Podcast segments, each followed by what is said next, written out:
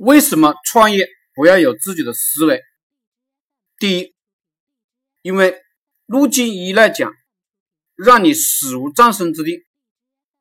所有人都有路径依赖。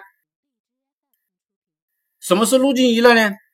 比如我们一五年的时候做饮品赚了不少钱，结果微商起来了，我们呢并没有跟，没有追，让我们损失惨重。当然是我们仅仅是在音频领域呢赚了些钱。第二，如果我们依旧一直做音频，我们当然也能赚钱的。但是现在抖音起来了，我们就要进入抖音领域，永远跟着市场跑，永远跟着平台跑，永远跟着流量新贵跑。第三，何谓流量新贵呢？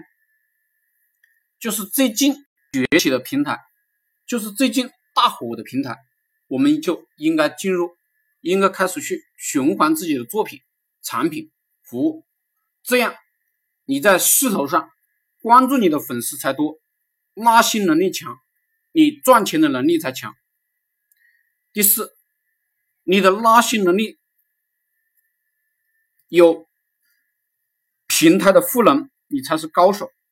你的拉新能力不仅仅没有平台赋能，而且呢，平台还在萎缩，平台还在下沉，你就开弃权了。